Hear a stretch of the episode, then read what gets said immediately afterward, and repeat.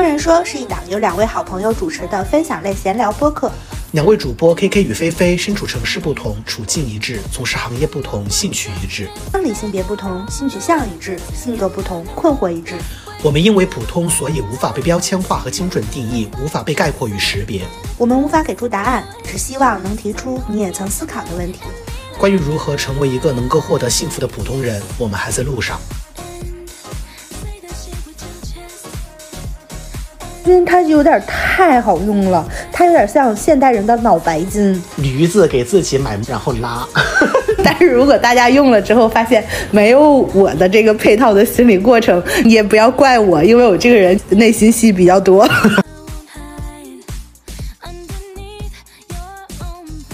Hello，大家好，这里是普通人说的菲菲 Hello，大家好，这里是 KK。啊。然后这一期我们要聊消费，但是可能会和上次琛琛来做客的那期消费会不太一样。我们会聊一些更具体的，我们真实的买到的一些东西。嗯，对，按 MBTI 大师菲菲的说法，就是更 S 一些的东西。呃，今就是相当于这一期它是有推荐列表的，但是在聊之前，我们就想说一下为什么会录这么 S 的节目，其实跟我们两个有点不太一样。我给这期节目起名叫。呃，吃了好多好多盘饺子，才找到自己的那碟醋。因为我感觉我们也是花了很多很多的冤枉钱，才找到一些自己真的很喜欢，呃，在使用起来觉得超级哇塞的东西。是，嗯，呃，主要是因为我自己，因为今年用了一些东西，觉得也太厉害了吧，就是有点超，对，有点超过自己想象的厉害。之前，比如说谁在推荐的时候，因为已经去过很多很多次妹了，你你能理解那种感觉吧？哦有人推荐说啊、这个怎么怎么怎么样，但是你用起来也就觉得也也就那样。就比如说在护肤品的这个领域里面，我我其实真心实意的觉得，一百块钱的水儿和一千块钱的水儿的区别是不大的。嗯，现在呢，就是也觉得。现在现在也觉得水的区别不大，但是 但是有很多东西就不像水这种东西本身一样那那么鸡肋，它可能存在就是。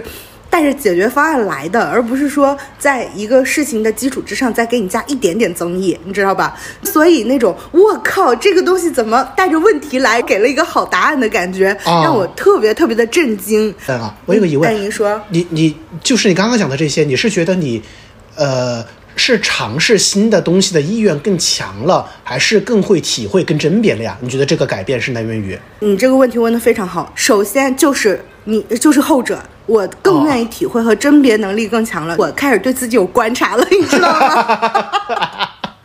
哦，行，就像哦，就像我之前不是大概在三十岁的时候，突然发现自己牙没有那么齐吗？哦。就是这种这种观察，包括我有一些东西其实是早就买了，但是那时候，比如说像早 C 晚 A 这个东西，因为呃，像哦。林明路他们是非常非常早就推荐了这个，是。对，像呃我们的一些好朋友，他是做美妆博主的嘛，他们就是非常非常早开始用成分这些东西，他就推荐，你知道吗？他推荐的时候，你就觉得哎，这个东西很神奇，但是你完全不了解它到底是为什么什么起了作用，或者是它的逻辑在哪儿。我又是一个对于开放世界。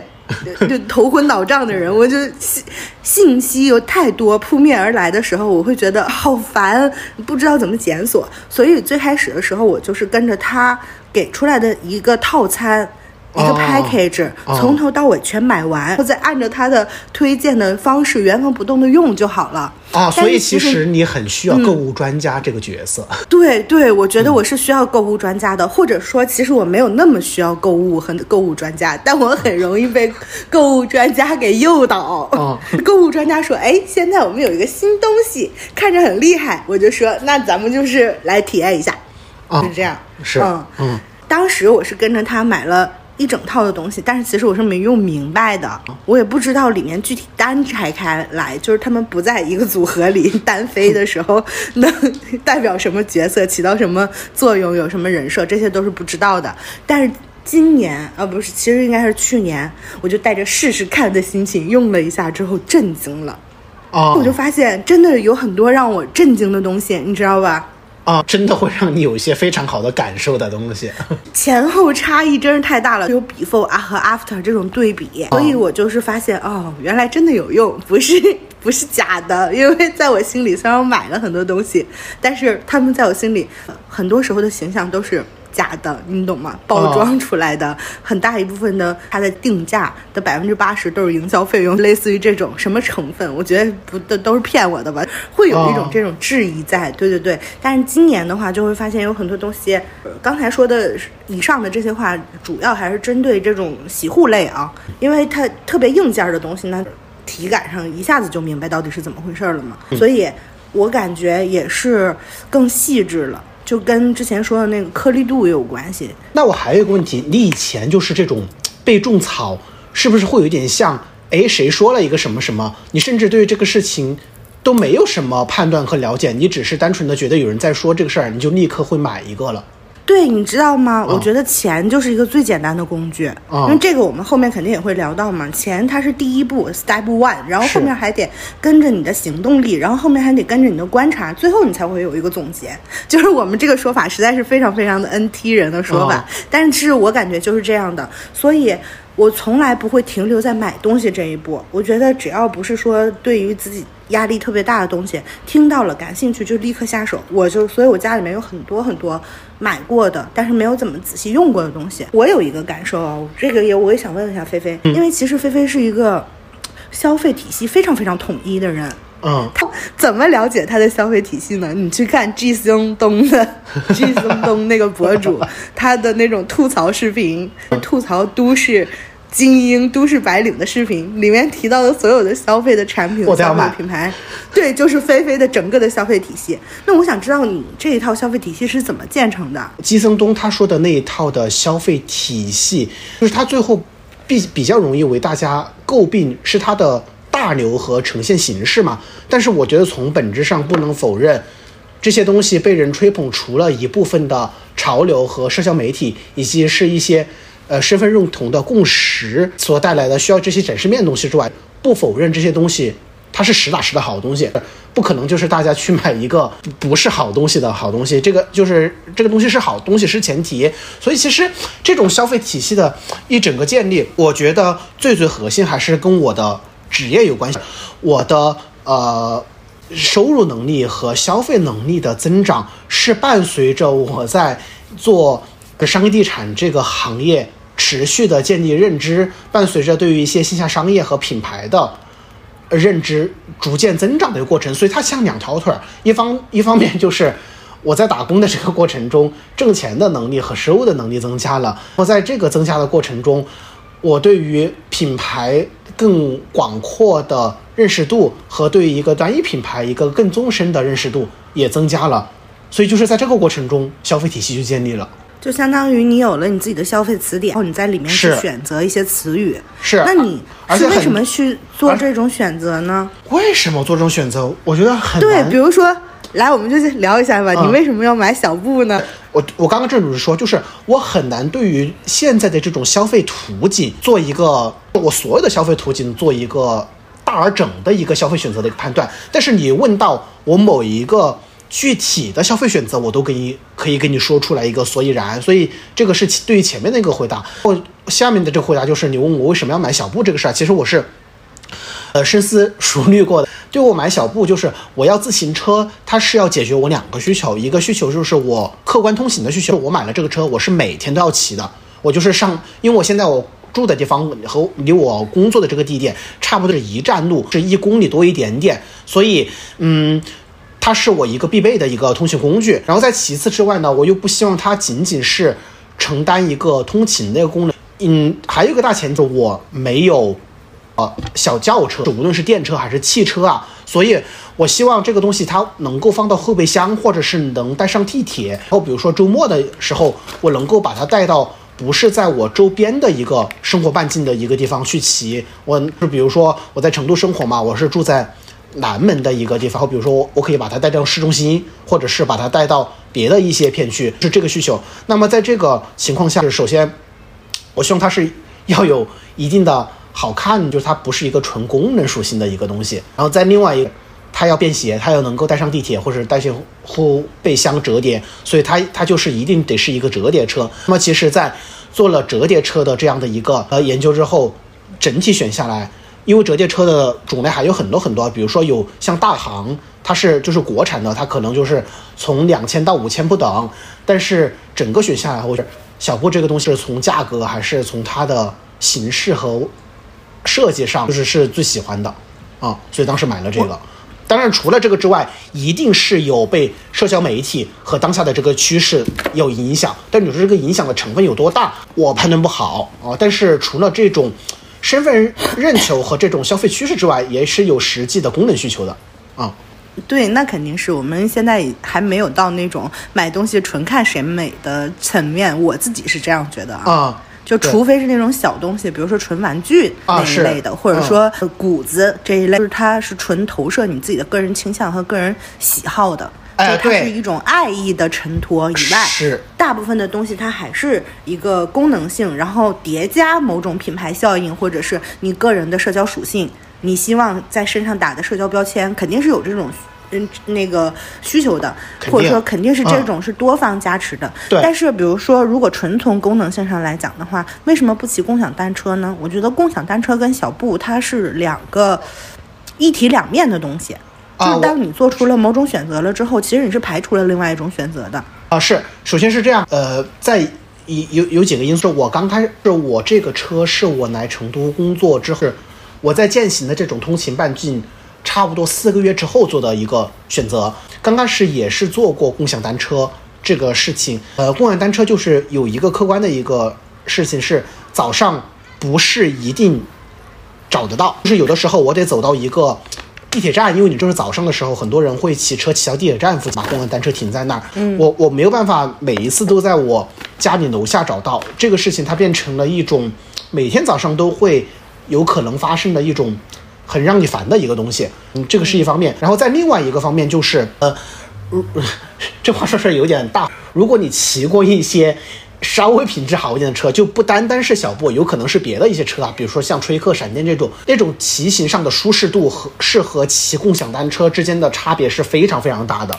因为现在就是我每天骑小布，但有的时候我肯定就出门了之后，我也没有骑这个车。但是你适应的，你适应的这种就是好的车的。骑车的体感和舒适性了之后，你只要是骑共享单车，你是立马能够感觉到你在骑共享单车这个事情，就会那没有那么舒服。是，好东西还是好东西，对，就是好东西不是，对，真的就好东西就是好东西。嗯。我们前面说一些这些，主要是介绍一下我们大概的各自的消费习惯。对。然后我觉得我跟菲菲还是可以推荐东西，就是我们一定要把这个我们是以还是略具资格这件事放到前面的，因为在。呃，行，菲菲是属于他在职业上就有很多这种经验，然后以及他甚至很了解品牌以及商业地产去做出呃很多品牌的选择的原因嘛和道理，然后甚至是很有先进经验的。比如说我知道很多牌子都是菲菲推荐的，菲菲提到的。然后我觉得我是真的花了很多钱，就是确实确实是花了不少钱。然后以及我们推荐的东西其实不太是说我买了就会推荐。还是筛选过的，因为我们不太会经常做好物推荐的这个内容。我第一个推荐的就是，呃，理肤泉的 B 五绷带霜，这个东西它真的超级便宜，你知道吗？我大概是花了呃一百多块钱买了两瓶。啊，甚至像这种开价货，因为理肤泉其实还呃理肤泉，然后还有叫什么来着？士肤什么士？士乐肤。哎，士乐肤，他们这种都是开价，就是你在屈臣氏，然后你在那个，对对，然后甚至你知道吗？你去呃淘宝上，或者说抖音的那种呃。是购物节啊，对，关斗那种购物节加上套餐，然后甚至大主播那边去买，还没有你在美团外卖上直接在屈臣氏上买，然后加上购物券便宜。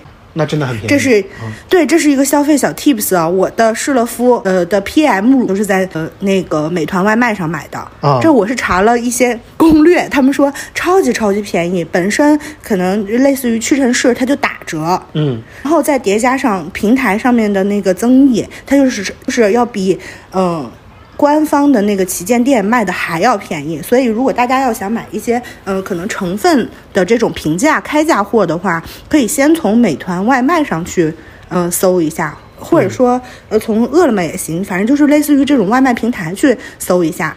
可能会有那种惊喜。然后理肤泉 B 五是什么呢？我是有一天，我就是因为我皮肤问题是很不好的，就是我的皮肤状态是很不好的。我首先是混干，然后非常非常爱起痘。我之前一直觉得是跟我的作息呃习惯以及我的饮食习惯有很很大的关系的，因为我是不怎么忌口的嘛，就相当于有点油辣糖我是都吃的，啊，没有说控制的那么好，就相当于饮食相当之不洁净。又很爱熬夜，所以我一直以为是我内分泌的问题。然后，如果它要是一个基于这样子的内分泌的问题，你又不能改变你的生活习惯的话，我就一直觉得我的脸是好不了的。然后我这个起痘的问题，我甚至呃去空总看过，然后也去我在这里面没有没有说空总不好的嗯这个意思啊，但是我确实去空总挂了专家号，然后治疗我的这个脸上的问题，其实是没有起特别大的作用的。那我不知道是为什么。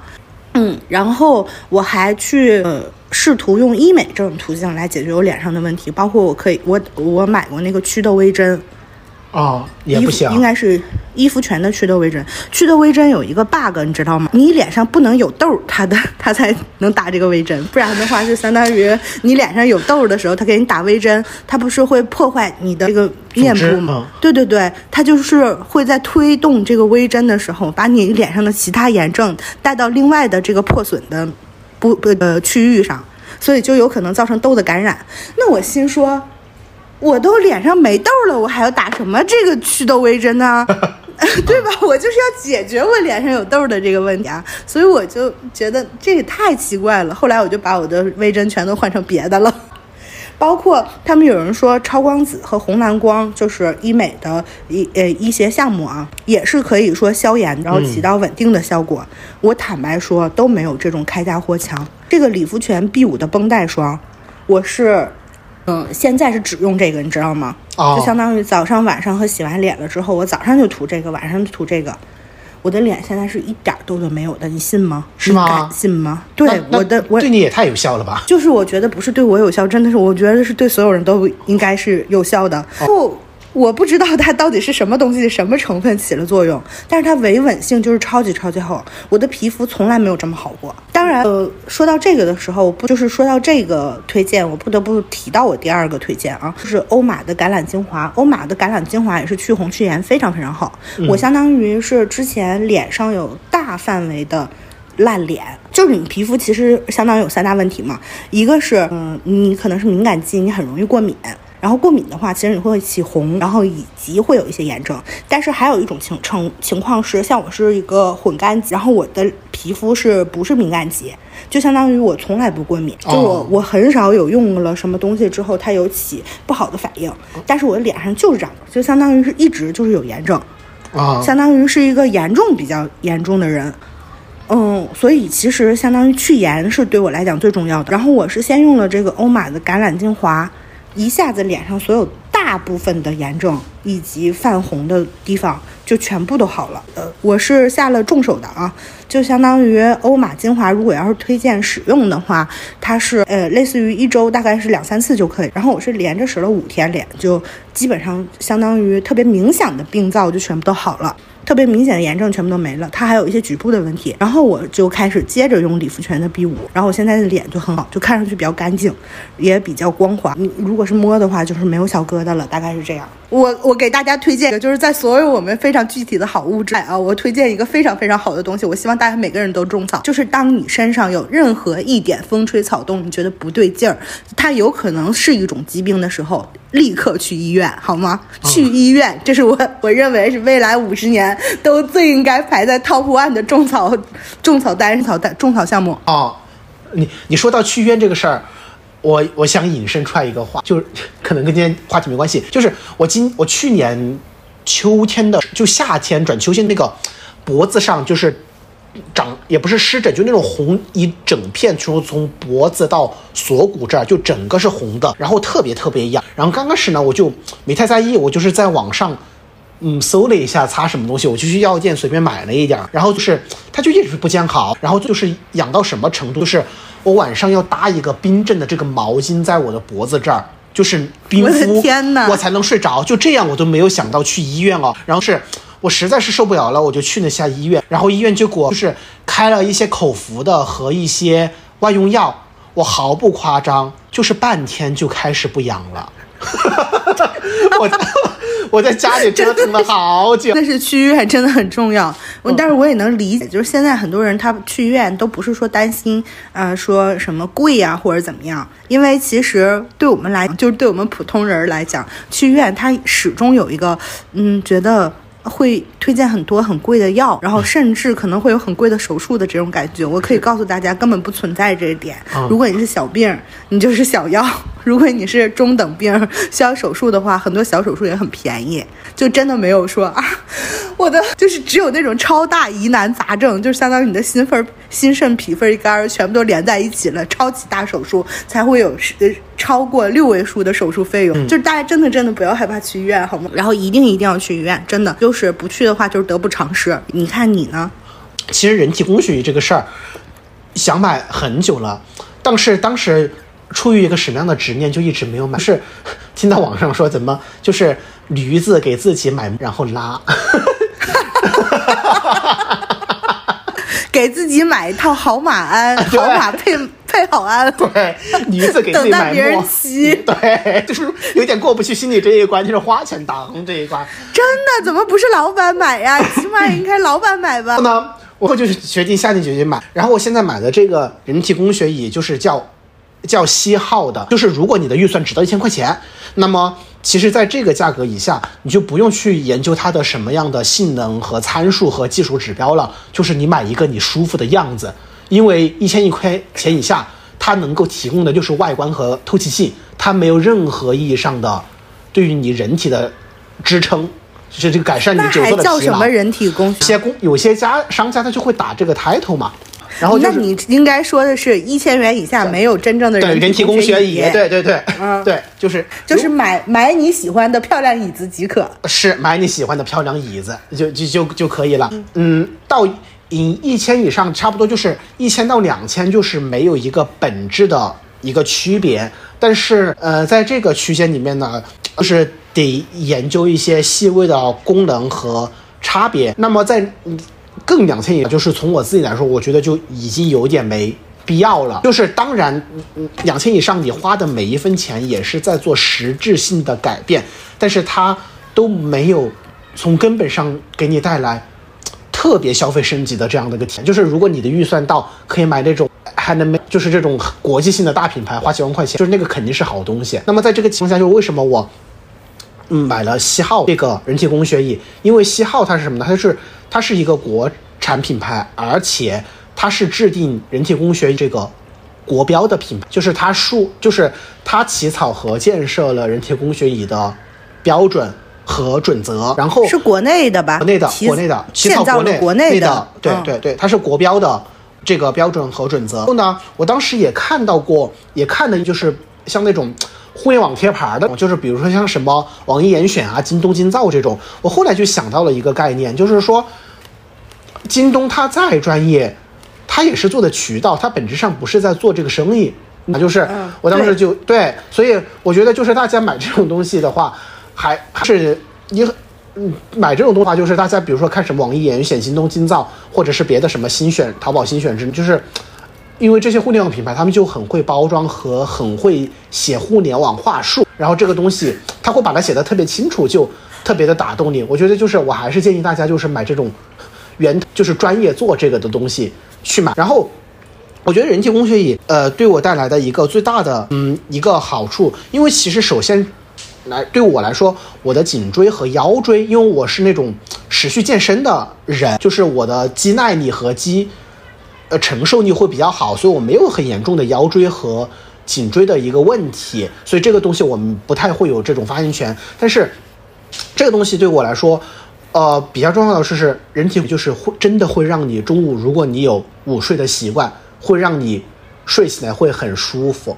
就是如果你现在每天还是好惨，听着好惨呀如！果如果你现在每天还是有大概十分钟、半个小时是趴在桌子上睡觉，就立刻下单买个人体工学椅，它可以让你躺着睡，会非常舒服。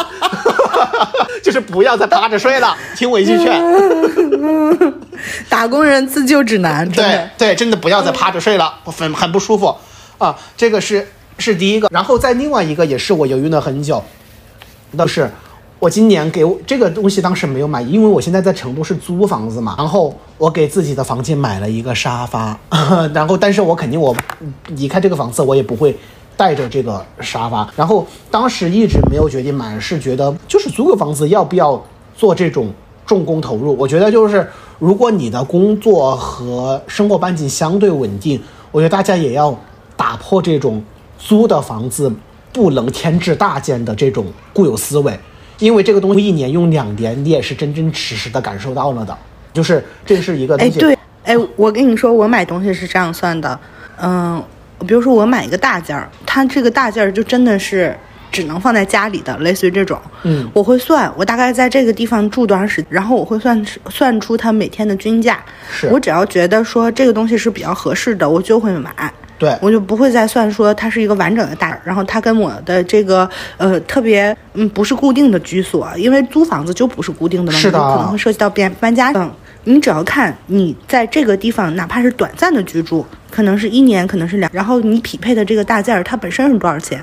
它至于你这一段时间周期里面的整体收入和经济情况相比没有那么复杂的话，那你就要考虑到它在你每一天里面占的这个比例有多么重要。对其实我是觉得沙发是很重要的。是的，就是它实打实的改、改变了你每天很大面积时间段的感受。然后我之前的那个沙发是一个什么样的问题？就是它的坐深不够深，所以。嗯，你在那个沙发上坐的时候，大家就会你你就是有点像坐在椅子上面的那，就是你只能保持着坐的这个姿势，躺着对你没有办法在上面咧着歪着躺着，所以那这个肯定是不行，对 这还不如你的人体工学椅。是，所以，所以当时这个其实早就意识到这个问题，然后当时。所以，嗯，我后来在就是在买这个沙发的时候，就是除了它的样子之外，就是我非常的关注一个指标，就是坐深。就是如果是你现在做，嗯，你现在有一个沙，就是无论你是买的还是租的这个房子，你可能在使用上感受上有些不得劲儿的话，我建议大家就是关注一下坐深，因为其实，嗯，这种我们以前的这种传统的很多的沙发，它在坐身上只会提供是你坐的这个舒服的这个场景，它不会考虑着你这边就是趴着、瘫着、歪着这种东西，因为我觉得其实这种东西是非常现代性的需求，它不太是那种古典家庭的需求，因为就是还是追求要坐有坐相，坐着的这种东西。所以其实我买了这个沙发后，就是买了一个坐深很深的一个沙，客厅的使用率变得非常非常的高。因为以前呃不舒服的那个沙发的时候，我经常回家就是呃躺着嗯都不在客厅里面，我就直接躺在床上去了。但其实对于你这样来说，你这个房间中的场景和空间的利用率是不高的。嗯，这是两个。对，你刚才说到，呃，以前的可能一些沙发，它提供的就是相当于坐有坐向的需求，然后这种需求比较很呃比较古典。我其实不是这么想的，我只是哦觉得以前的这个产品没有发展到那个程度，哦因为我觉得在最普通的家庭里面，躺在沙发上看电视是一个非常非常重要的场景。是的，嗯，只不过以前躺着的沙发不那么舒服，我们在硬躺。然后至于买沙发，我也有几个。呃，我自己的啊，我也不能说这个是推荐的要素，因为我之前也是买过，然后也扔过不少。我觉得第一个，我是非常不推荐买模块沙发，哦，就是要一体化的。对他要买一体化的，因为模块沙发其实非常不舒服，因为它中间呃再怎么精细的拼接，这个沙发的品质再怎么好，它中间总总是有断档的，就非常不适合人躺。嗯，我是非常要在沙发上躺着的人啊，在沙沙发上躺着看电视是我人就是占占比非常大的一个呃动作。然后第二个事情就是你说的坐，然后第三个事情是软软硬程度。嗯，我是不推荐硬沙发的，我觉得硬沙发缺缺缺什么叫沙发？它一定要是有一个柔软度在，不然的话，你就去买人体工学椅。对，所以我就在想，你既然就是其实像上一个时代，就是很多家庭里面买买沙发的时候会买那种木头的加垫子，我在想怎么受得了的呀？也是，我现在非常不能理解，怎么得劲儿啊？应该是上世纪，就是两千年。对，而且很多家庭都是这种。嗯，两千年到两千零八年左右，特别流行木木质的红木椅子、沙发。那怎么叫沙发呢？那就叫长椅呀。真的很不舒服，你你根本没办法，这边就是躺着、倚着、歪着。然后沙发还呃两点啊，第一就是还有几个我觉得注意的点，就是还有一个是，嗯，你不能买它的垫子和它的沙发本体是分离的哦。我知道很多人要买那种，是因为觉得可以把垫子拆了，然后做清洗，比较方便。但是真的是非常非常不好的，为什么？因为但凡有缝隙，就会有非常非常多的就是杂物掉进去。嗯，会有瓜子和花生壳。对 对，然后以及灰尘，甚就是它可能有的东西就是太多，你知道吧？嗯，甚至你的手机也会经常掉进去。这都是我觉得是大忌，就最好是买那种所有的垫子和沙发都是一体化的，它都连在一起。嗯，大不了你在你的沙发上铺一个很好看的。毯子，然后去弥补这个清洗的部分，然后这个毯子和这个沙发的搭配也能改变你的整个客厅的这个配色软，对对对软装，然后也可以买很多的垫子去弥补，可能你呃在跟这个沙发很多的时候，你身体的契合部位可能还是会有一些空间，你可能会需要跟。补一下什么，然后这个垫子也可以改变你的软装，我觉得还不如这样，真的。好的，好的，我下一个推荐的东西，我觉得它跟功能性的关系可能就不是特别的大了，它是一种纯粹的体验上的东西，就是一个是卡诗的黑钻发油。为什么要具体到黑钻发油？是因为我这个人其实对于类类似于这种洗发水、护发素、发膜、发油用的非常非常的多啊，你知道吗？嗯，为什么这么喜欢用这个呀？你你是喜欢头发的那种感觉，就护你的感觉，还是喜欢实打实的发质变好的感觉？我觉得是因为我其他的地方没有什么好护理的，谁懂呀，家人们？但是脸也是护，就是非彩妆类的，其他的那些东西也是，就是那种也买的很多。哦，那种买的也不少，但是我觉得太细了，你懂吗？啊，懂。就比如说，嗯嗯。头发就非常的简单，洗发水、护发素、发膜、发油没了，对吧？是没了吧？就是四样。然后这在这四样里面，你不停的换洗发水、换这个护发素、换发膜就可以。然后，但是如果是脸的话，你会发现水乳精华霜、面霜、晚霜，然后一些重点的精华 B 五、PM 乳，就是然后这个水是这个功能，那个水是那个功能了，这太开放了，我就有点头头昏，讨厌。所以，嗯。对，就没有那么喜欢开放。其实，我觉得洗发水和护发，就是所有的护发的类的东西，对我来讲像推塔游戏，你知道吗？一推一塔，推二塔，推三塔，推水晶，完了。啊，懂了。四个塔。啊。对，然后，但是如果要是护发的话，就有点像开放世界。你要就就是护肤的话，就有点像开放世界，太复杂。所以，其实我的护肤品是特别喜欢用，嗯，成套，呃，体感上最好的那个东西重复买。就是有明显的感觉特别好的，我就重复买。如果其他没有说明显的有特别大的变化，就嗯买一次就不买了，就大概是这样。然后我也缺少对这件事情有特别精细化研究的心态。那回到这个黑钻，然后回到这就是我基本上买过市面上所有的发油。呃，除国产的以外，为啥我不买国产的？我说一下啊，我不是说国货不好，而是我觉得国货很多的时候，呃，有一些国产品牌吧，不能说全部的国货啊，有一些国产品牌它是，嗯，相当于分量小，价格低，懂吗？啊，我懂，很多东西都是这样啊。对，分量小，它虽然价格低，但它分量小。然后我我算下来了之后，我发现一毫升没差多少钱。对，就是克重差别不大，甚至很对克重差别不大，对。对，甚至更。然后你再加上，其实国货的营销是非常非常厉害的，它相当于呃呃所有的社交媒体平台上找过非常非常多 KOL 带货，才能迅速的把一个它不是专精领域，但是选择了这个赛道去立刻做起来的这么一个东西，嗯，然后迅速的打开市场，嗯，所以其实你是可以想象它在营销的投入上是有多多的，而且我们也了解到说一个电商，尤其是这种都通常通都是电商起，然后才有线下，然后你又了解到电商品牌对于就是电商平台对于一个品牌的起来，它中间要收多少的成，就是你一算。它的成本其实是非常高的，而且又非常难真正的应用在，呃，产品的用料和这个东西本身上。我们说这个话真的是非常危险。我自己是真的算过，呃，因为我是所有的发油都用，然后我在新选一个发油的时候，我自己是算过这个克重的单价的。我一看，我说，哎，怎么没有很便宜呢？这是非常令我震惊的，因为我觉得好国货应该做到什么？做到真正的平替，你知道吗？就是国货，你要么就是做超级好的东西，比如说毛戈平，我就觉得，嗯，呃，鱼子酱面膜是确实是很好的，它值得卖那么，嗯，就相当于你是做了一个提升提拉，我呃呃呃，这个世界上最好的东西，对，呃，包括香薰和香水里面的文献也算是嘛，对吧？它其实是不便宜的，它自己有它自己的，嗯。东西在吧？我也具体是啥我也不知道，但是他确实是觉得我就要做到这个部分。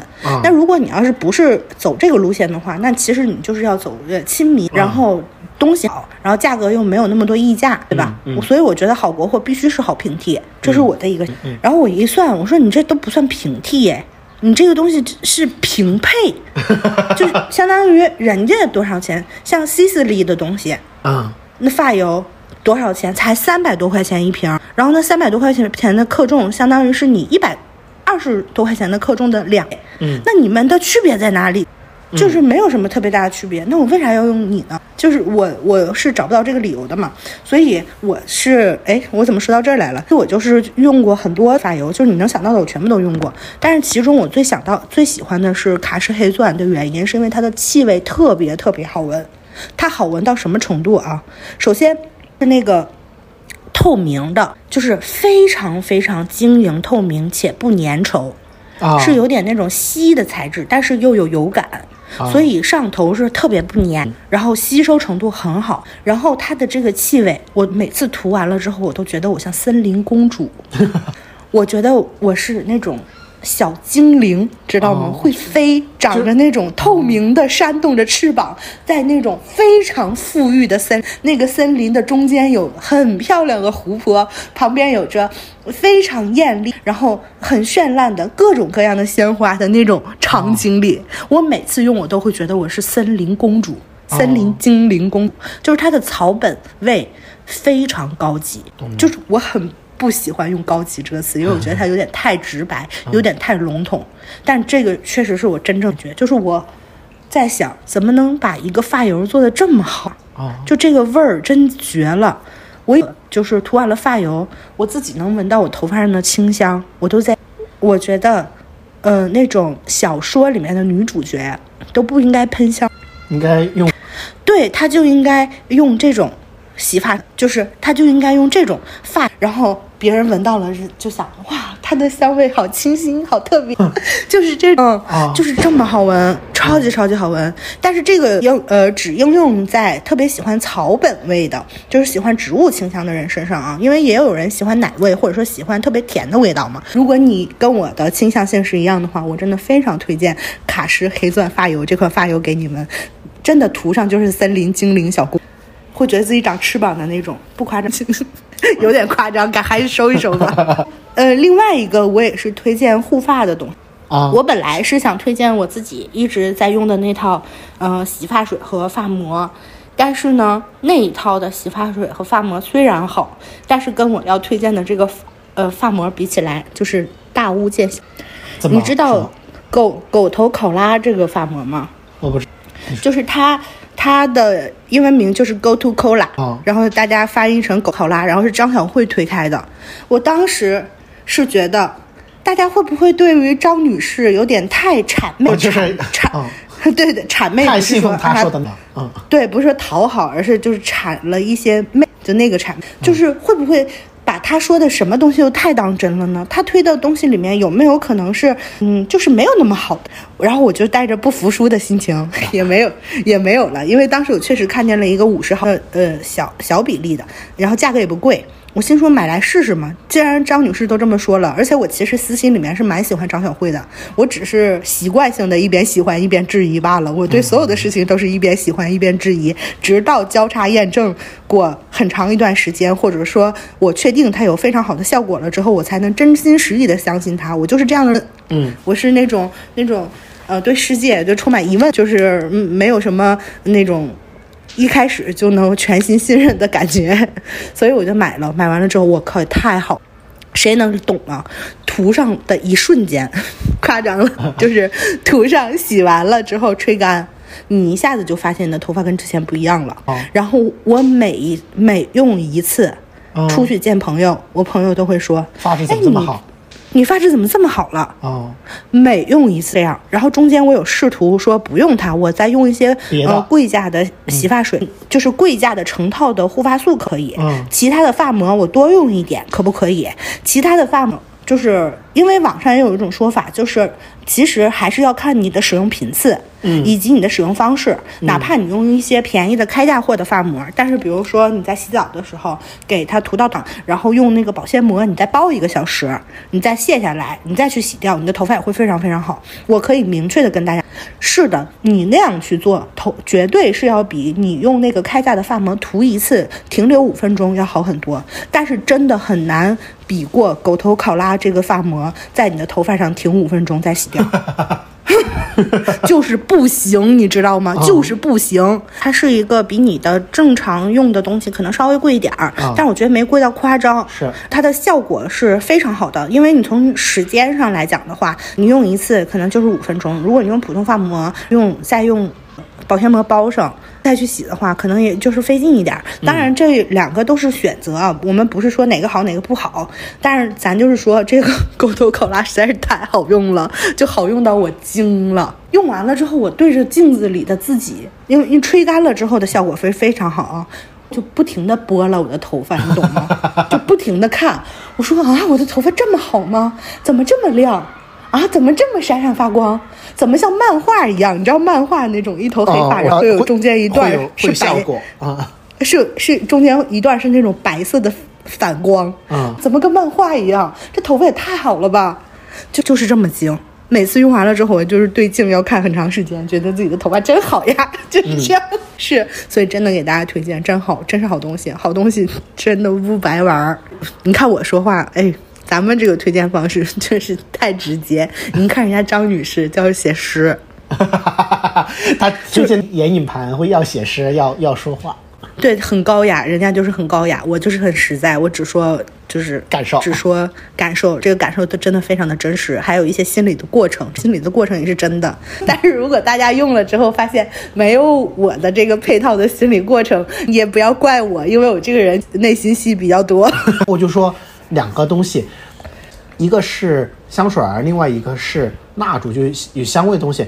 蜡烛的话，我也不给大家推荐一个具体的味道跟品牌了，因为我觉得就是像蜡味道这个东西非常非常的主观和偏好性，就是想给大家推荐一种蜡烛类型。那个蜡烛中间的那个芯儿是木头的，因为为什么我会比较喜欢买有木头芯儿的蜡烛呢？大家如果是比较常见的话，像国货观象。它全部都是木头的，国外有个牌子叫那个 Woodwick，它也是全部是木头的。其实也有非常多的其他蜡烛也会用木头芯儿，因为木头它就会有一种好处，你晚上如果是在很安静的室内，你点的时候，它就会有那种噼里啪啦的声音，它就不仅仅是一种味道。所以我有的时候晚上看书或者是写点什么东西的时候，我就特别喜欢点木头的蜡烛，它能够有一种。很真实的白噪音，不是靠你手机里面的那个软件播放出来的那个白噪音，但它肯定不会像大家烧柴一样啊那种持续的噼里啪啦，它就是会，它就会偶尔有一点噼里啪啦的声音，但那个感觉很好。是这个，在另外一个一个很便宜的香水，大家那牌子嗯，我就我就那个牌子因为我不会读，但是大家如果是去网上买，大家就就搜灰色法兰绒就行了。这香水真的非常非常便宜，我忘记是一百毫升还是五十毫升，大概就是三百块钱左右。反正就是在香水中也是非常非常便宜的。当时我种草这个香水呢，是因为也是在抖音上面刷到那个博主，就是说如果你喜欢那种地下室有点湿湿的灰尘的味道，或者是那种旧报纸的那种味道，反正就是什么东西潮湿捂着的那种味道。他说就是五五巴味儿吗？对对对对，你试一下。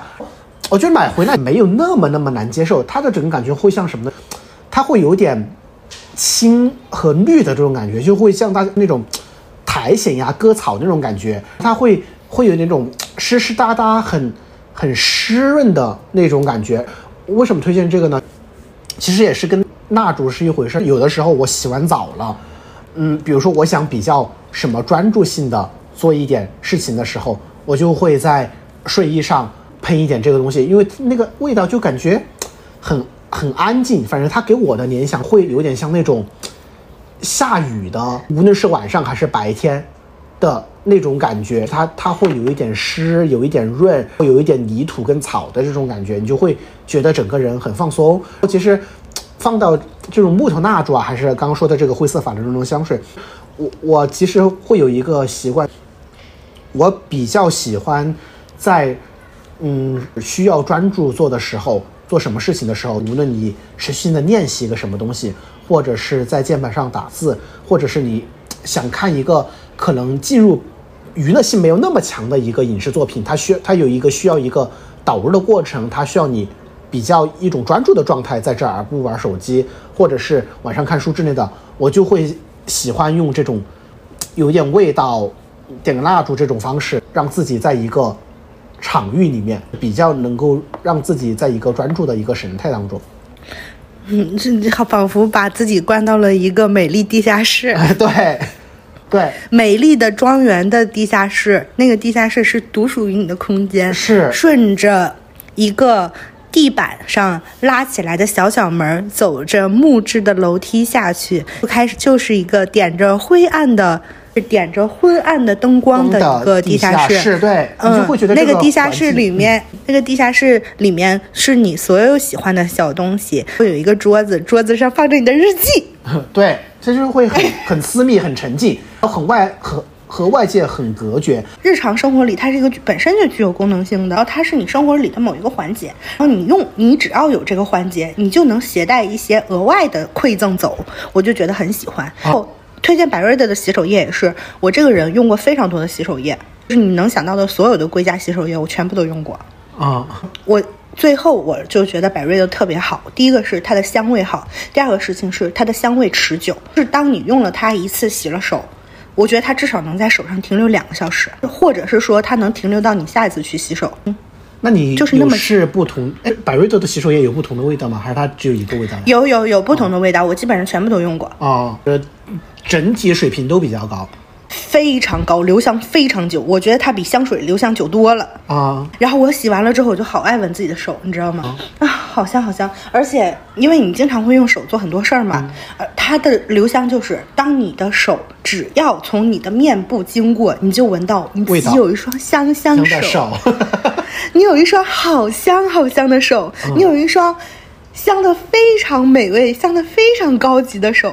这样一双香香的手，怎么会长在你身上呢？嗯 就是那种感觉，你知道吗？我说天哪，我有一双哼好香的手，就是类似于这种。哦，咱们因为咱们是个很直白的人啊，我就给你们说，百瑞豆最值得买的一点是什么？它一瓶香，呃，它一瓶洗手液大概是。嗯，三百五十毫升还是五百毫升，我有点忘了，应该是三百五，350嗯应该是五百，应该是三百五吧。嗯？你知你知道它三百五五十毫升的洗手液能用多久吗？洗手液真的可以用很久。嗯，不是每一个洗手液都用那么久的，我用过哦很多牌子，呃，像那个 ISPO，呃像什么日本的一些牌子，然后还有一些，反正还有叫什么？La Label，哦，怎么怎么怎么读来着？啊？La Label，嗯。对我都用过，我觉得都没有他用的久。哦。这个三百五十毫升的 b a r r e d o 买下来大概是三百五十块钱左右，你能用一年，我不跟你夸张。嗯。而且我是个非常爱洗手的人，嗯，是我不知道怎么做到的，它非常粘稠，非常难用完，是怎么用都有，怎么用都有。它它有点像那个那个线面，你知道吗？我知道 不停的不停的在生，对，会繁殖，没有那么夸张，它不会繁殖，但是它确实是很很难很快的用掉。嗯，我不我不建议大家买特别稀的洗手液，因为特别稀的洗手液，一方面上手的感觉特别的廉价，我真的不喜欢稀的洗手液，因为一般便便宜洗手液的感觉才特别稀。呃 b a r r i d o 就是上手了之后它是凝固的，有点它不会特别快的流动，然后一小小点就能搓出好大好大的泡，足够你的上足够洗掉你整个的手，然后那么一小点它的留香时间就那么长，就是这么绝。绝。嗯，那我也推荐一个洗手液，就是我我推荐一个国产牌的 Hand Hand Hand，就是三个手，然后呃推荐这这牌就是因为其实洗手液我用的不是的特别多，我以前就是用那种开价的日护洗手液会比较多，然后这个是我当时为什么买呢？因为一个是他们的线上的呃 PR 做的比较好，是它反正就是在成都这个地方吧，就是你去很多的。呃，有点场景感的线下店铺，它可能就是大部分就是可能像咖啡，或者是像 lounge，或者是一些小餐馆之类的这种东西，非是非常多的里面他们会有这个 hand hand 的洗手液，但是我觉得不是统一购买的，我觉得应该是一个 PR 行为，因为他觉得在这里能够触达更多的目标受众啊，反正就是在很多次的一个线下的这些。你吃完饭喝完东西之后用了之后，哎，你就会觉得不错。然后后来回来就买了。哦，我觉得 Hand Hand 呃，首先第一个是价格上就是确实不贵，嗯，应该也是两百毫升之内的样子吧。反正，嗯，一算下来就是我有点忘了，一百一百出头的样子，就是不到两百块钱，后也是能够用非常非常久。但是我比较喜欢 Hand Hand 的原因是因为它没有用那种。很常见的，呃，洗护产品里面比较喜欢用的那些香，就是一些奶感的、皂感的，或者是柑橘的、水果的这种东西。它用的都是很，就是如果你喜欢的，是它用的都是很草药、木材，是它不太像常规的这种，无论你是洗头、洗身子、洗手的这种东西里面出现的，它更多的是会在一些，呃，香氛产品。里面会出现的东西，我就说一个这个东西它味道有多特别。是我今年十月份的时候，我妈来了一次我家，她她第一次用我洗手液之后，她就说，嗯，怎么有？她说，她她她就是很直接，就是他就说怎么会有一种奇怪的药味？呃，可能对于我妈来说，就是这个事儿，这个洗手液有点非常的超出她过去所有的生活中对洗手液的这样的一个。常规的味道的一个认知。不过我真的是要想说一下，嗯，因为我不是有主客卧吗？我的这有那个主客位，然后我的主位是我自己比较常用的，我就是把我自己的洗手液放在，然后我的客位我就用了便宜的洗手液。我每次去客位用那个便宜的洗手液的时候，我心情都非常的不好。我有问题是多便宜的洗手液？是蓝月亮和舒肤佳这种吗？哎，其实我觉得蓝月亮和舒肤佳反而不会让人心情不好。哎，他们的味道非常的呃日常，就是对大众的接受度很高。嗯，对，它有点像月亮代表我的心，月亮代表你。我懂了，你懂。就是你听了之后呢，你不会特别喜欢它，但是呢，你也不会闹心，然后你甚至还能跟着唱几句，就是那种那种妥帖感啊。所以，然后反而是那种有一些，他做的是。我有点不知道这个赛道算是什么啊？它大概是嗯五六十块钱一瓶，然后一瓶大概是两百毫升左右，稍微还贵那么一点儿。嗯，有一些主打的东西，不管是说外表长得好看，还是说啊他用了什么香氛香氛洗手液，就尤其是要警惕这种呃价格不高不低的香氛洗手液。嗯，它的那个香氛味儿绝对不是你喜欢的香氛味儿就对了。啊，嗯。确实好的东西，尤其是味道的相关的东西啊，你一旦用过好的，你就很难接受差的。是。然后我接着说一个，呃，我嗯，因为就是我接下来我就不太会说洗护的东西了，我我再说最后一个这种的跟日常护理有关是 比较难，就是剃剃须刀这个事，就是可能我们的听众，我觉得男生也可能不多吧。呃，就为什么剃须刀？就是我首先我觉得几个大背景条件，就是首先我是一个。胡子非常非常少的人，就是我长胡子的时间很晚，且我毛发不旺盛，但是会有一个，所以我在很多的时候，我只需要用电动剃须刀就能解决。但是电动剃须就是大家如果是男生用，你就会有一个是它没有办法剃的那么的整，就是总一根来是一根儿，这个这个感觉，所以。我我就是我的胡子是它虽然不多，但是我的脸上它会有那种稀稀拉拉的几根，然后这种你就会特别特别的闹心。嗯，用电动剃须刀你就是没有办法照顾到那种很长的几根一两根的东西，所以我其实也是从去年开始我才用手动剃须刀的这个事情。我我推荐这个剃须刀就它叫那个 Bulldog，是一个狗的。一一个东西，然后也也很便宜，它是一个英国的品牌。我印象这个剃须刀也就是一百块出头的样子。就我觉得它嗯比较好的是什么呢？首先，因为我前前期提到说是我不是一个毛发特别特别旺盛的人，所以我其实也跟我这个前提条件有关，所以我不太会需要大家在电视广告中就是看到那种什么吉列呀，就是那种多刀片，因为我没有那么多胡子要刮，是要把它刮掉就行了。然后这个布刀是。我觉得就是它肯定没有那么那么的专业，但是它很漂亮，它是一个竹子的把，然后它会啊，它它是一个竹子的把，呃，然后它会可以给你会给你配一个那种小坐台，然后你知道就我就我就可以不用把它藏到那个我的洗那个壁橱里面，就是洗手台那个壁橱，我就可以把它摆在洗手台，因为它很漂亮。就是如果你是男生，每天用这个东西，你放在洗手台上会方便非常非常多，但它肯定会比你。放一个这种在超市里面买的那种吉列的要好要好看很多，而且那个竹子，哎摸就是我也就是用一个很俗话，就是它就很生活方式，它就是没有那么工业的那种感觉，它就是还是有一点审美和设计上的这样的一个体验。嗯，我刚才查了一下，哎，我觉得确实蛮好看的。是，嗯，叫英国绅士剃须刀。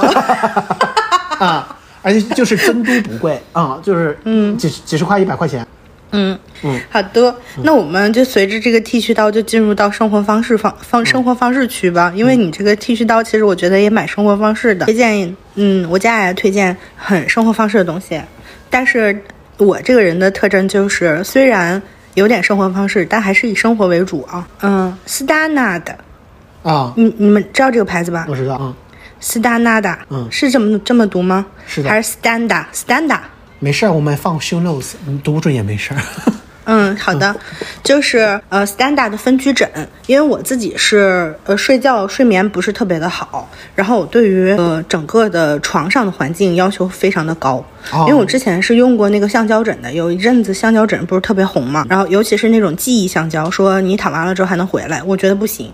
我觉得它回来的速度太慢了，然后以及你不躺的时候它才能回来，就不是特别适合我的那个状态。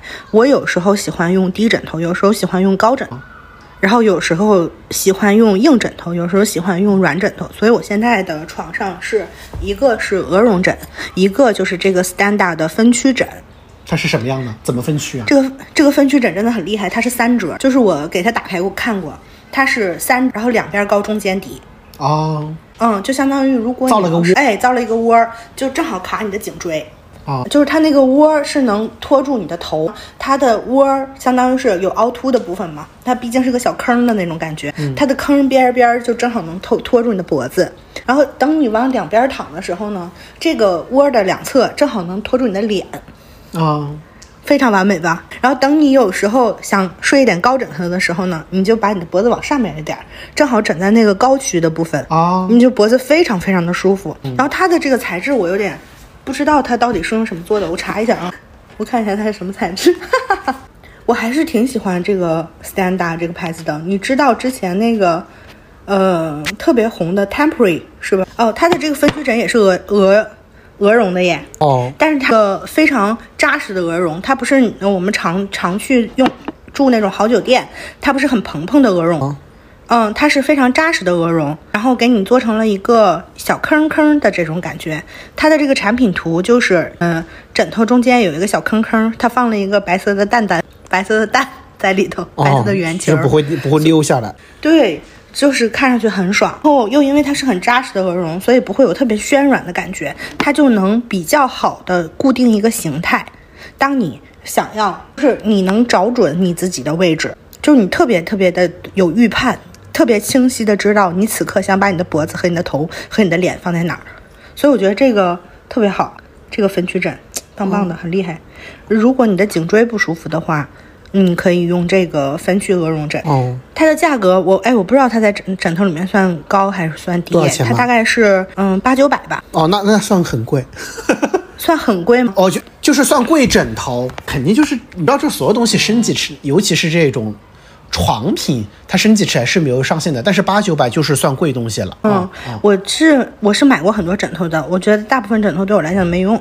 我这个哦分区枕是买的是这两年是非常非常爽的，嗯，哦然后我建议啊，大家如果配的话，嗯、再配一个鹅绒枕，就是那种充气鹅绒枕，不是这种特别扎实的鹅绒枕。就是那种枕头也是挺好的，尤其是它充气，如果要是充的特别，就是它的释放气是非常缓慢的，就相当于你睡一晚上，你都可以，呃，还有一个腾起来的空间，而不啊就是会一下子就把它压扁了。它还是腾着的。对，而且只要你一动，呃，之前躺的那个部分就会腾起来，哦，然后原来腾起来的部分就会随着你的这个压力过去。过去了之后，慢慢的降下来，然后你再一动，就是仍然不停的循环的这个这个是这个过程就是不停的循环，它就是很舒服，而不会一下子就压下去。然后这个分区枕的好处就是它始终是非常结实的，它不会随着你的动作而下压或者是上浮，有一个非常固定的感觉，我觉得很有安全感。而且还是回到你人体工学椅的时候说的那个话，还是要找专精，就是这条赛道人家一直在做，人家做了很久很久，他一定是要有更有经验的。嗯，是。然后呢，你接着推。然后我就你接着推两个个吃吃吃喝的东东西，是一个是茶，一个是咖啡。就是首先就是呃咖啡，嗯先先说咖啡这个，就是咖啡豆对于我来说是一个呃消耗品，因为我是每天早上自己做咖啡带走的人，所以其实我对于咖啡豆的消耗是一个持续且稳定的一个东西。嗯，我我也比较喜欢的尝试非常非常多，所以我今天要推荐的这个就是，嗯，作为一个日常的一个价格，以及是在它的质量上面是相对来说平衡的比较好的。然后这个英英文叫 Terra f o 就是它叫它中文名我叫直程起拓什么的，到时候放在 show notes 里面吧。因为首先是买这个东西是因为。我在嗯几次我在就是一些我觉得出品还不错的咖啡店里面看到过这个袋子，然后我就把它拍下来，然后我就试图的嗯买买了回来，然后它大概是一个什么样的呃价，就是大概两百五十克的话，也就是六十到七十块钱左右。然后但是因为我不太喜欢喝那种。烘的很深很焦的这种东西，我我喜欢喝有点酸和就是怎么说，呃，不是那么那么苦，就是它会有一点，嗯、有点酸，有点别的，就是整个的状态会比较轻的这样的一个东西。哦，这里我就是稍微的再介绍一点，就是通常情况下，深烘的豆子会比中浅烘的豆子要便宜。这个是一个什么样的呢？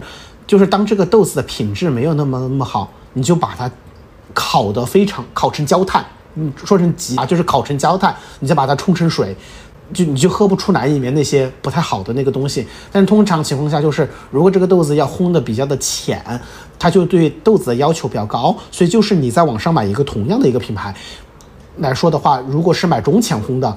一定是会比买深烘的豆子要更加的呃贵，所以在这个情况下，嗯，两百五十克六七十这个价格，就是如果你你要喝一些酸质比较明显的这样子咖啡，就是已经很便宜。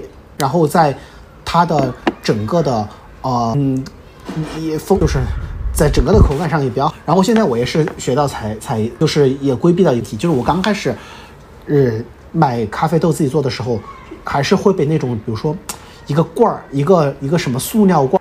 或者是一个铁皮罐什么的那种包装盒吸引。但我我我我试了很多之后，就是一旦是给你搞那种包装的东西，就是十有八九里面就是个雷，就是还是买那种最质朴的袋儿的，就是一个封口拉条拉开就可以用的那种。然后，所以今天说的这个咖啡豆，它就是包装也比较的简单和克制，就是它没有为了这个设计或者是包材上面溢价太多。你买回来的实打实的钱都是投入到了你喝到的这个东西本身上面来的。这一个是这，然后再另就是要推荐一个，呃，喝的茶，因为但是回到茶这个事情上面来说，我就我有这样的一个，就是首先是，呃，我对茶的需求就是有的时候我想喝点有味道的东西，所以我其实不是一个很挑剔茶的，就是对于茶的品质啊，它的嗯级别啊什么之类的这些东西要求不是特别特别高，然后我也比较的喜欢体验不同的。茶的这样的一个风味，在另外一个点就是，我不是很喜欢洗杯子，所以我比较喜欢的，我比较喜欢袋泡，就是这个东西扔了你冲很简单，所以在这个表就是，想买一个真的还不得这个倒袋泡茶，但是其实袋泡茶会有一个就是大家常见的非常多的品牌，我觉得你就不点名说了，因为就是会说坏话。因为其实大家见见见到非常多的，就是会放糖和香精，就是什么乌龙啊、白桃乌龙啊，或者是什么桂花白茶、茉莉白茶这种剂，就是他们本身的那个袋泡茶用那个茶会很差，然后他会放香精进去。这个一一念草木中的这个袋泡茶呢，我觉得就是我整个用下来就非常好，就是它是正经的把茶当茶做，而不是把茶当风味饮料做，就是你买回来的是实打实的。嗯，干净的东西，然后，对，有的人可能就喜欢喝带泡香精，对，觉得这个没有关系，因为有人就喜欢白桃乌龙味，对，然后在呃，它有那种盒装的袋泡的选择，就是它，而且它会，呃，在茶的种类上平衡的非常非常好，就是它比如说绿茶、白茶、红茶之类的东西，各种的品类都给你搭配一点，所以其实你买回来大概我印象中三十包。二十几包、三十包的样子吧。你如你如果不是每天喝，也能喝个两三个月。然后你能一直一直试试试新的东西，且他给你的这个东西，我也不能，因为我也不怕，就是它不至于是那种品质规格太高，但它一定不是给你的拿，就是你喝大的，你喝进去的是实打实的东西。然后呢，就是就是如果刷抖音的，你可以去网上搜那个。你又是在抖音上种草的吧？对。对，而且我在，而且我在抖音上种草是因为什么呢？这个创始人，嗯，他开的那种抖音矩阵的，哦，就是他做的那个抖音内容都是他谈茶的内容，他不是在讲这种生意模式啊，他就是在讲茶。嗯，我看了很多的之后，你会发现，就就是这个老板，这就是他是一个现代的年轻人，然后他在做茶的这个生意，且他是懂茶的，然后在这个基础上。我就觉得他做出来的这些东西相对来说专业度和品质会比较的高，就是所以如果大家想喝一点有真的茶的这种大茶，就是可以试一下一念草木中这个牌子，然后它里面会有非常多的这种袋泡茶的组合和包装，但是它也有那种原叶茶啊，大家也是就是那种真的弄出来泡在杯子里面那种茶，但是就对我来说带泡茶会比较方便。啊可能这个年轻的老板讲茶就是他的商业模式，是。但是因为茶就是茶呀酒这种是这种怎么说呃君君臣臣父父子子的这些东西镌刻的非常非常深的东，就是晚上就是在网上做说茶说酒会非常的容易有仗着自己资深对非常容易有这种爹味爆棚的人出来指责你，就是他啊他 他。就是它的这种文化积淀和这种品类和特性，就很容易招致有这样的。哎呀，你个小姑娘出来说这些东西，什么你懂吗？但其实她真的懂。但是哦，她是个女的，她是个她是个 T。OK。啊，你你就知道。好的好的，我立刻赶去支持。对，所以你就能够到，就是有非常多的那种什么传统的茶庄啊、老板啊，就是那种爹味很重的人，或者哎呀什么小姑娘啊，就是我就是我就立刻下单支持。立刻下单支持，一会儿我就去下单。嗯，好多。那我也推荐一个喝的东西，我推荐的这个我觉得真的很好，是一百三十五毫升的麒麟听装啤酒。不知道大家有没有买过一百三十五毫升的这个啤酒？我觉得太适合我了。就你知道有一些人他是没有办法一口气喝完五百毫升的啤酒，或者是更多毫升的啤酒，但是有时候他又想喝一喝。我给你比划一下，它是有多大呢？大概你的手掌不算手指这么大。哎，我我我说一下，我实际上是不是会像有的时候买的那种韩国饮料的那么大呀？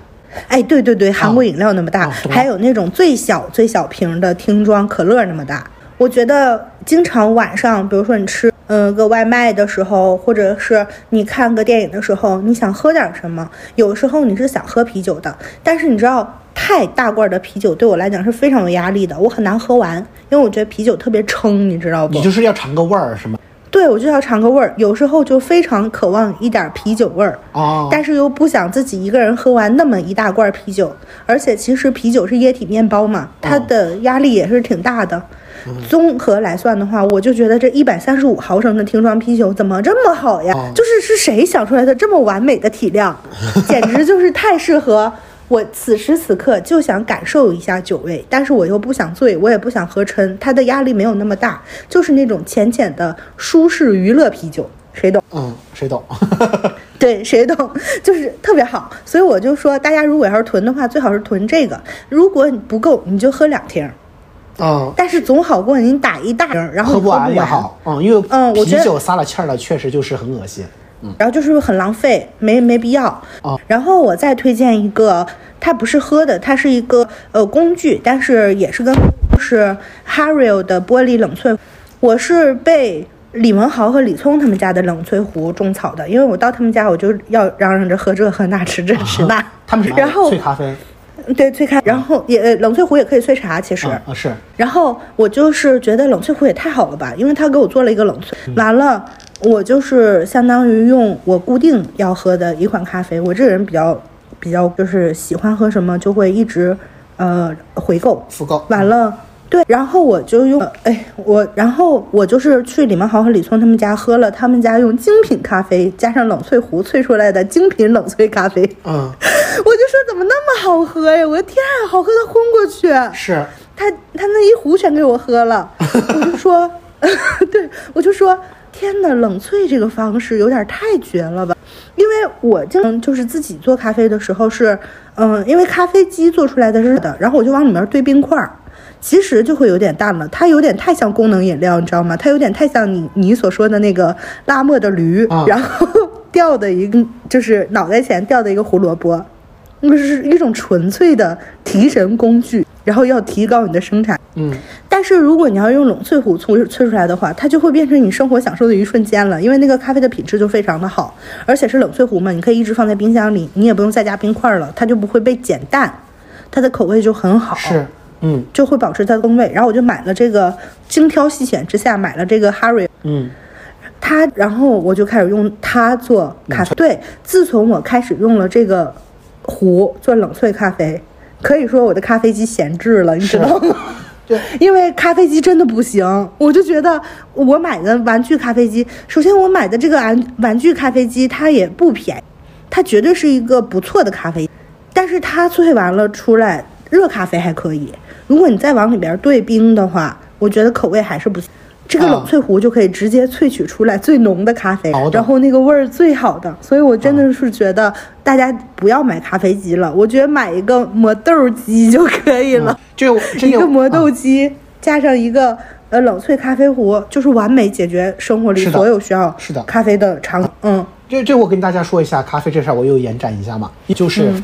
真的每天都要弄咖啡的，嗯，就是我把这些常规在家里做咖啡的这方法，就是给大家剖析一遍，我就是给大家推荐一，就先就是刚说的，呃，咖啡机这个，就是首先咖啡机这个命题就已经非常非常的抗了，就是里面有非常多的参数和选择。你你如果是要在你能够接受的价格里面买到一个最优，就是它不是一个能够立刻上手的事情，以及是在同样的咖啡机的一个选择下，这个东西就是有实打实的技术需求的，就是用同样的一个机器，更会掌握这个技术和萃取技术的人弄出来的东西就会很好，就是对于我们普通人来说，它就是有一定的失败风险，所以。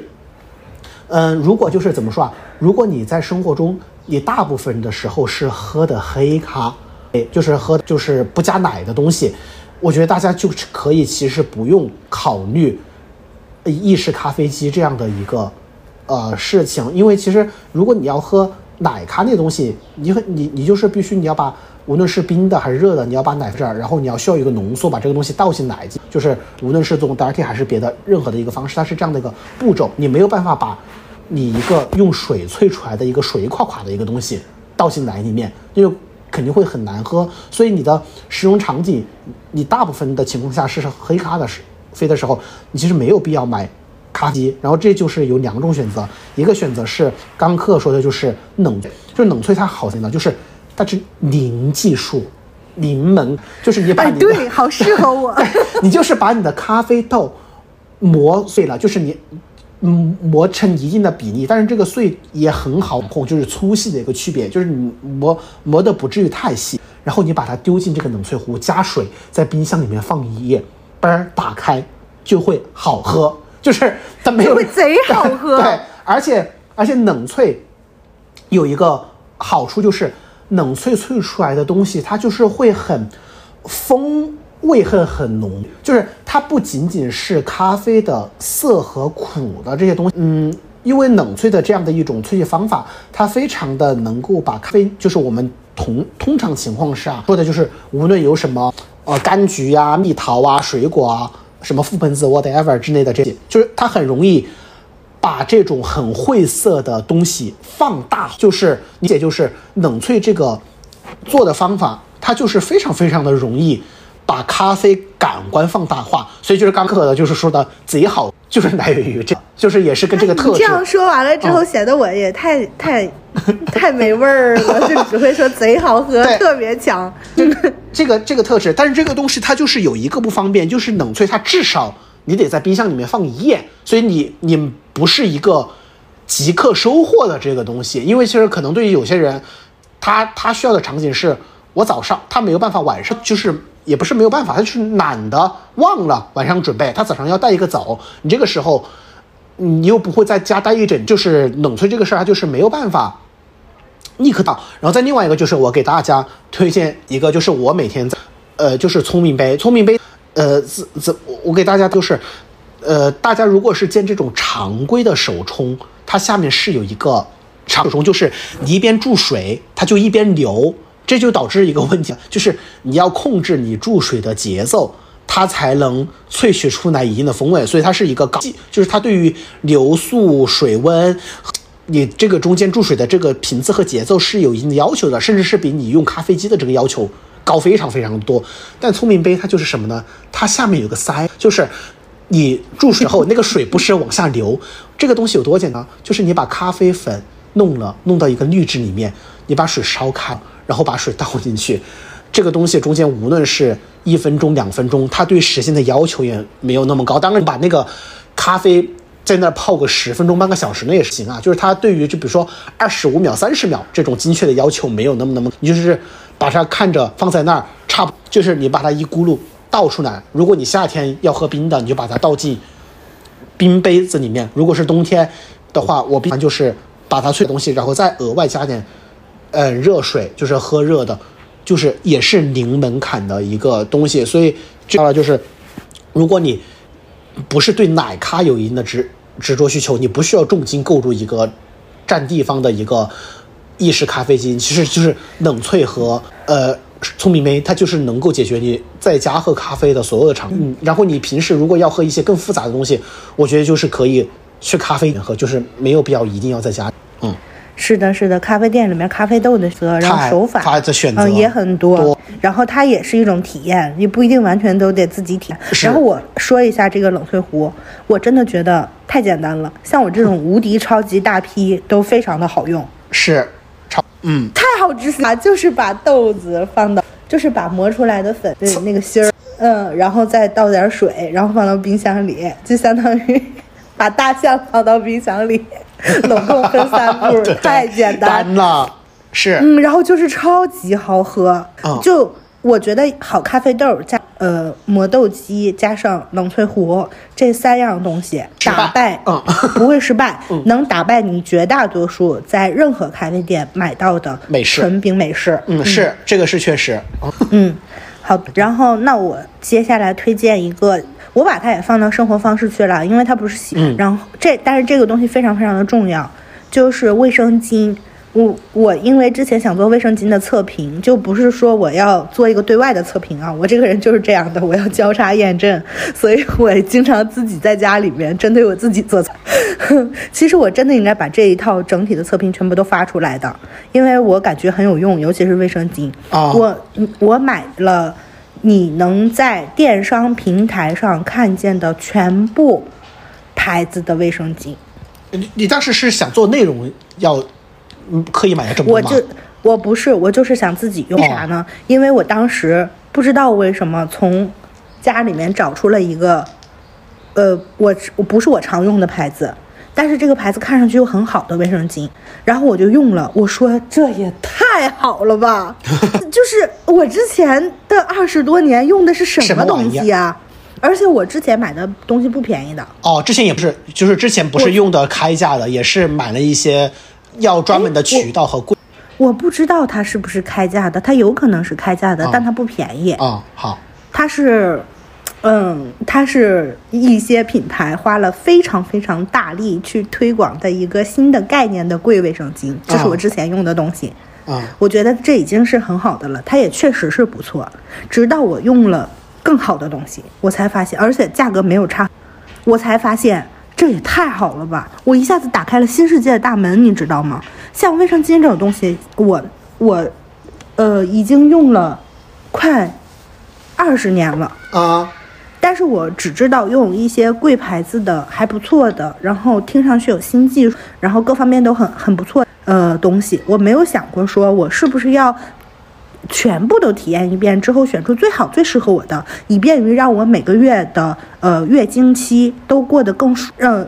就体验感更好，因为嗯，大家都知道经期其实是一个很痛苦的周期，就它是不舒服的。那卫生巾作为这个周期里面最重要的工具，我们为什么没有想过用更好的呢？甚至我之前为什么没想过用更好的呢？嗯，所以我买了大概二十个牌子，我全部都体验了一遍。我只能说这些牌子真的都不错，因为我买的是呃好牌，然后也都是不错的东西。但是在这里面也有那种适配性更强，就是我知道每个人的需求不一样啊。比如说有人对于量大有就是有需求，他可能喜欢更长的安全感更更重的，然后他喜欢那种体感上看上去又厚的，因为会给人心理上一些安全感。然后也有人喜欢可能是那种带药味的，或者是带香味儿的，也有人可能喜欢图案好看的，这都是有可能的。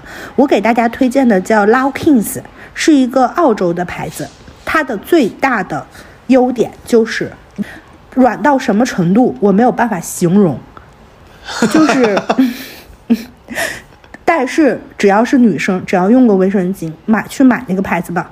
你买了，拿到手上一摸，你把它垫到你的内脏，然后你穿上内裤的那一瞬间，你就知道什么叫软，啊、太好了，真的太好了，太软了，太细缝儿了，就是非常细腻，嗯非常柔软，非常亲肤，非常非常的贴，就感觉什么叫呵护，那就叫呵护。我觉得你的钻石 pussy 值得更好的，啊，哦，用的时候就觉得你是钻石 pussy，你知道吗？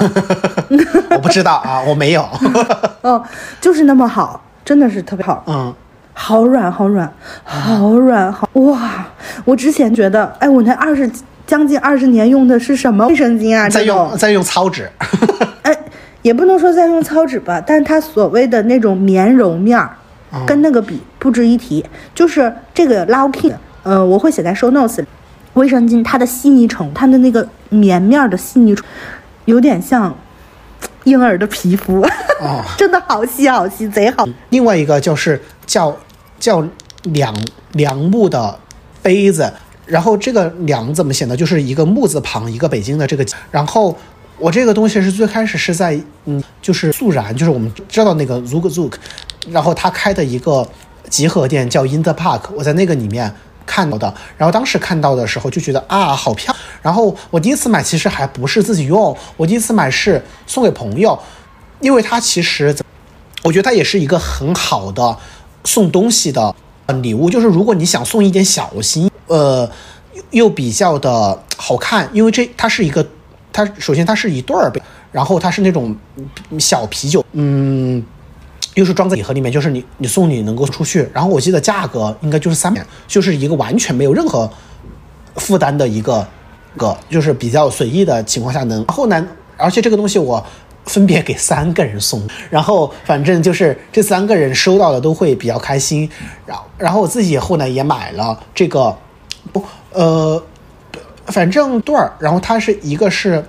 立着的一个是倒着的，它相当于一个互扣的这样的一个形，然后薄薄，就是有的时候在家里面喝点水以外的这种东西，它就呃特别的怎么说，感觉特别特别的好，感觉自己像个戏粉人，对，像戏粉人，对对对，而我特别能理解这，就是一个真正的好东西是什么？是首先你。送出去你会觉得很甜，然后也会觉得对方会很喜。然后他还有一点是一定要达成的，是你送出去了之后，你还有点心疼。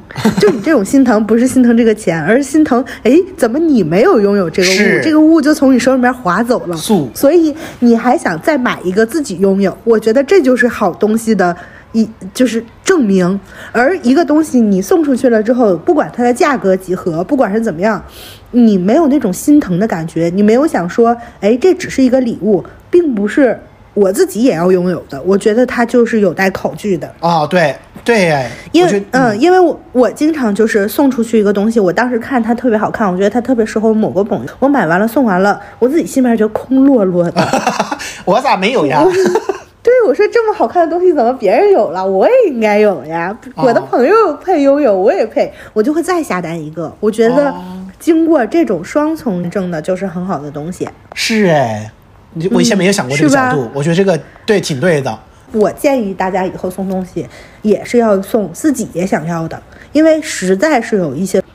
它就是送礼专用吗？啊，你送出去一点都不心疼。我我我举我举例子啊，一些香薰礼盒，我就觉得我送出去一嗯，它的它的功能性如果只是这种礼，然后有一个礼盒的话，我就会觉得有些嗯嗯。还有一点是我现在送东西有点在避免送香薰，香薰实在是一个太好用的东西了。是香薰就像白米饭。呃，香薰它有点太好用了，它有点像现代人的脑白金。对，你知道吗？送礼就送脑白金，就老一代是这样的，现在就是送礼就送香薰，绝对不会出错，收到的人很喜欢。但是你要说有新意嘛？其实我觉得也不存在特别多的新意。是。然后我是还有一个休闲娱乐区，休闲娱乐区我有两个东西推荐，一个就是 Apple TV，它不能单买。就它不是不能单买，就是它可以单买，但是你买回来之后，你不给它配套设施是没用的，所以最好还要配一个会装、会魔法的朋友。嗯，对，我的魔法朋友就是李文豪，李文豪帮我搞定了，所以我享受了一年，然后我的魔法就一年到期了，我还得再等他上门帮我弄第二次。但是 Apple TV 真的非常好，因为你买了之后，你就可以看奈飞、看 HBO，嗯。嗯，Apple TV 本 V，然后看迪士尼家，就你能看到这些。然后你的电视的屏保就不再是你常用的，呃，国产国产软件。对，国产软件就会特别干净。我跟大家说，就会特别干净，一点广告都没有。嗯。一点庞杂信息都没有，我就是之前我是在李文豪家看到了之后，真的是大为震惊，发到微博上，那条微博火了，并且来了非常多人挖我为见识。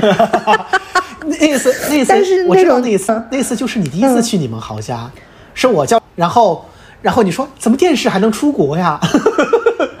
对，真的是太好了，超级干净。我第一次知道，原来我们的生活可以这么的不被打啊，然后不被变现。嗯，特别好。然后自我自己装了之后，随时随地点，然后纵享全球，真的很好，非常的推荐。对，如果你被种草了，但是你还不会用的话，立刻马上去找一个魔法朋友，然后同时你还会拥有一个魔法朋。嗯嗯，我其实这个那就是打一个类比，种感受就是同同样就是在你手机上面听音乐。就是适合你用 Apple Music 和用那个 QQ 音乐的差别，就是页面会特别对，就是特特别干净音乐本身特别的符合电视本身，而没有其他的真的对，嗯，怎么会这样啊？就是太好了。是太干净了，毫无打扰的世界，你可以纵享花，嗯，啊很好很好。但是我的这个过期了，我的魔法到期了，得续命了。对，嗯，大明儿，那过两天叫 李文豪再上门，对，并且我家还没有沙发给他坐，笑死了。然后我推荐的第二个就是 New Jeans 的菜篮子。菜篮子是呃，他的这个专辑设计，它其实是嗯，他的第二个 EP，那个 EP 的名字叫 Get Up，嗯，我们比较熟知的 Super Shy，然后 Oh My God 都是这个这张 EP 里。然后它的特殊性是在于，它设计成了一个塑料的扁扁的菜篮子的形状，然后你相当于拆开了外壳了之后，它是一个菜篮子的小形状，装着呃这个专辑里面的所有的东西，包括小卡呀，然后包括一些什么小礼物啊什么的。因为设计，然后它的这个菜。是有不同的颜色的，有粉色，有蓝色，有群像，有个人，完全可以根据你自己的喜好去选。但是你拿到了之后，你就会觉得，哎，这个东西做的怎么那么好呀？因为我们小时候去买呃 CD 的时候，它是只有一个 CD 包装，就相当于就是那个塑料本只有 CD，CD 本人、CD 外套和塑料封瓶儿，嗯，就是这种。但你现在去买这个专辑的话，你就会发现它有好多好多附加品。当你拆开那一瞬间，就会感觉像在逛一个游园会一样，就是一个小就能有游园会的人。嗯，我们本来这一期还想说一，就是我们这些精挑细选的东西是怎么样在冤枉钱里面诞生出来的，以及我们的消费观是什么，以及我们推荐什么和不推荐什么的道理。还想本来还想讨论讨论，说当你在做一个推荐类内容，尤其是在推荐物质的时候，你是怎么去理？嗯、你要不要把这个？就如果你的内容里面是有广告的话，你是要把有广告这个事情说出来，还是不说？下次我们会注意一下控控制时长，我们实在是太嗨了。嗯，真的，人家一期节目能推荐一百个，我们一期节目推荐二十个就就超嗯。但是这一期也挺好，就是超级 S，哎，我这一期我觉得挺开心的，就有点 S 加 S，就是哦还有一些观念和展开在里头。哦因为我和菲菲其实我们两个特别喜欢自己展开的部分。对，这这咱咱们就是用个东西都得在这攥攥攥着拳头琢磨。咱们就是得问，要要像要答像申要像申论一样回答自己每一个生活里的决定。对，哪怕他只是买一个几十块钱的小东西。嗯嗯。那好呀，好那我们今天的节目就到这儿了，到这里了，实在是有点过。嗯、然后，嗯，祝大家新年快乐，快、乐，嗯，拜拜，我们下期见，拜拜，我们下期见。 지금 folded up Just, Just so it on and on